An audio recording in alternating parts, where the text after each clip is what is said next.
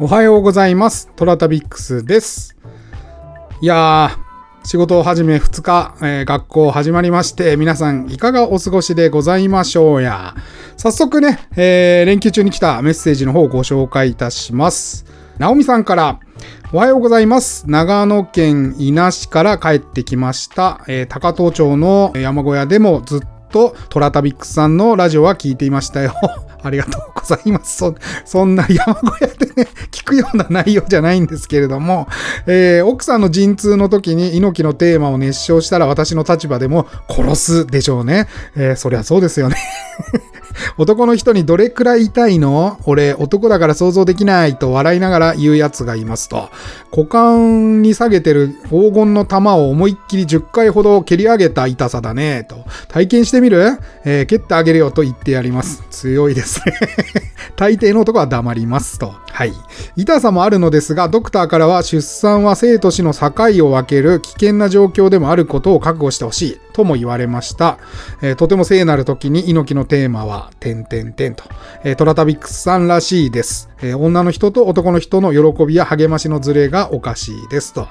これも実話ですからね。うん、なかなか全部実話ですからね。なんか嘘みたいに話してますけど、ちょっとね、面白おかしくは話してますけれども、まあ実際あった話でございますからね。えー、天に軌道があるごとく人それぞれに運命というものを持っております。えーこの番組はフォロワー30万人、日本全国を旅するインスタグラマートラタビックスが懐かしい街並みをご紹介したり、旅のよもやま話をすることで奥様の心の悩みを解決する番組でございます。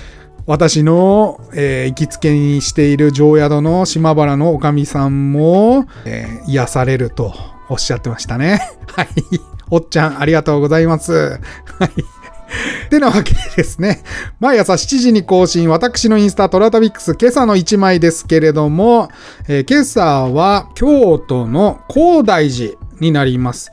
もう高大寺はね、有名ですから、豊臣秀吉の正室だったね、えー北の真所、まあ、いわゆるネネさんが秀吉の冥福を祈るために建立した寺院で、なんで高大寺というかというとですね、北の真所がですね、仏門に入った後の陰号である高大院にちなむそうでございます。釈迦如来を本尊とする禅宗寺院であるとともに、秀吉と北の真所を、えー祀る霊廟としての性格を持った寺院だそうです。高大寺はね、私ちょっと好きじゃないですね。うん、はっきり言っとこう。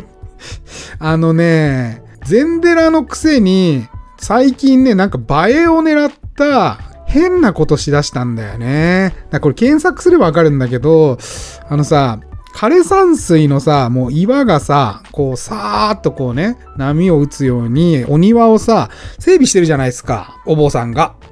なんかあれにね、色付けしちゃったりしてんだよね。かピンクやら青やらね、えー緑やらね。あれって色いらないでしょ いや、あのね、禅寺の庭に色はいらないでしょうね。うん。時期になると、まあ、そこ桜で有名ですから、やりたいとは思う、映えを狙ってやってんのかもしれないけど、寺ですからね、金儲けに走ってる感じがしてね、こう、生臭い感じがしますよね、坊主の生臭さというか。ということで、こう、お庭素敵なのにね、あそこね。なんであんなことしちゃうかなって俺は結構思ってますよ。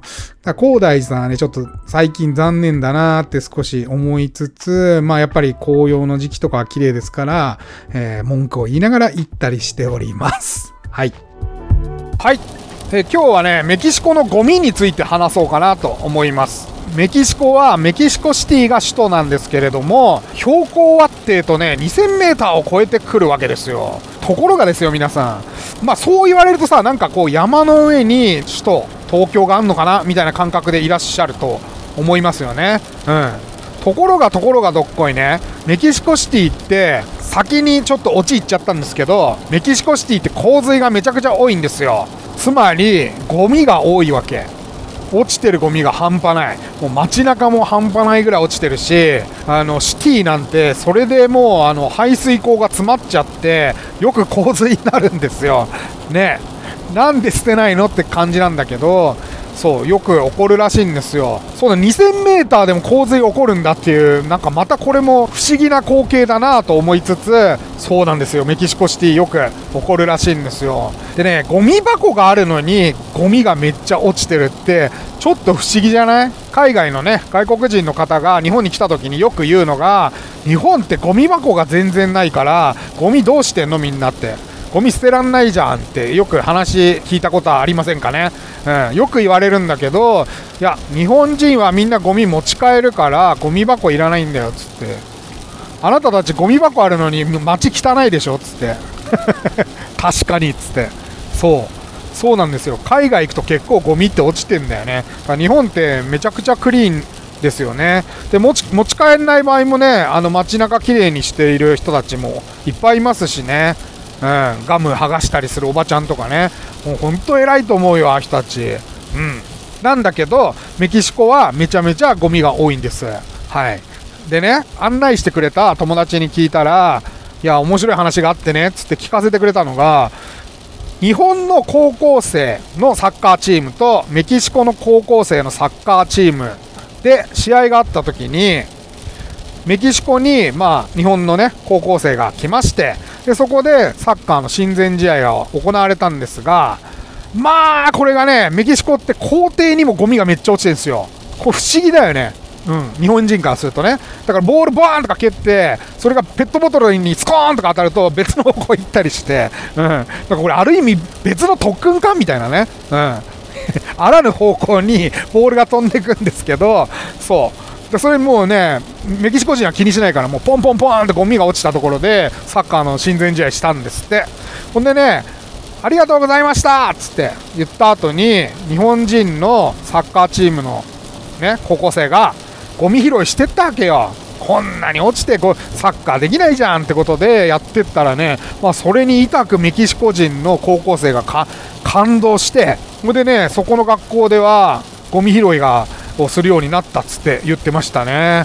我々からすると逆にね、グラウンドにゴミがめっちゃ落ちてる方がなんか不安になるのに、まあ、彼らからすると逆かもしれないね、うん、ゴミが落ちてないと不安になっちゃうのかもしれないね。てなわけで、えー、メキシコシティのゴミの事情でございました。えー、トラタビックさん皆様からのお便りをお待ちしております。オーディのお便り機能からいただいても結構でございますし、私のインスタアカウント、TORATABIX トラタビックスの方にお便りいただいても構いません。それでは、いってらっしゃい。